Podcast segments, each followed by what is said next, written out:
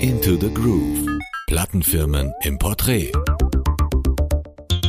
Die Serie auf Radio Superfly.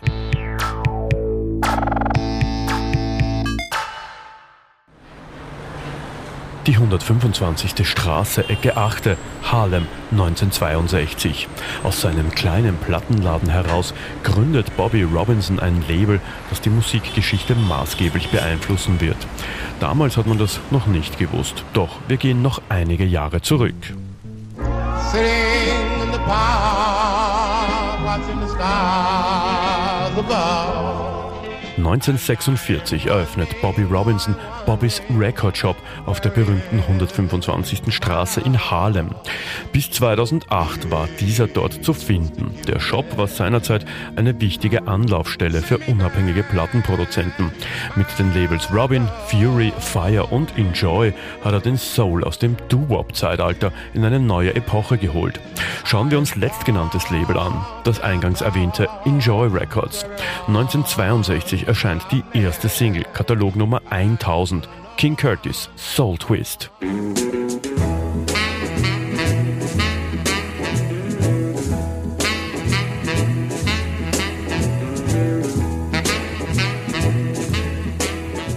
In den 60ern konzentriert sich Enjoy Records auf RB und auch Rock'n'Roll. 30 Singles erscheinen in diesem Jahrzehnt, ehe es beim Label ruhiger wird und sich Bobby Robinson auf seine weiteren konzentriert.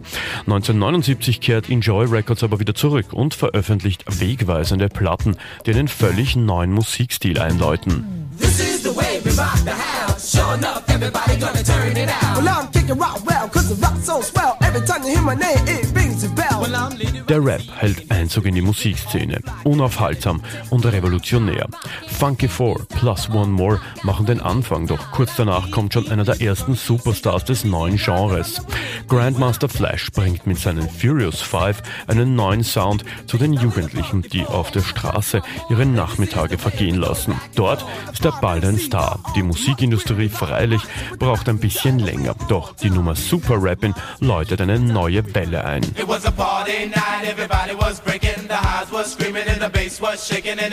Enjoy Records hat stilprägende Eigenschaften für die Musikszene und übt großen Einfluss auf alles, was danach kommt.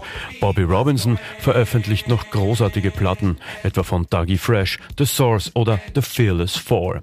1987 wurde der letzte Release auf dem Label veröffentlicht und Bobby Robinson konzentrierte sich wieder auf seinen Plattenladen bis 2008. 2011 verstarb Bobby Robinson dann in seiner Heimatstadt.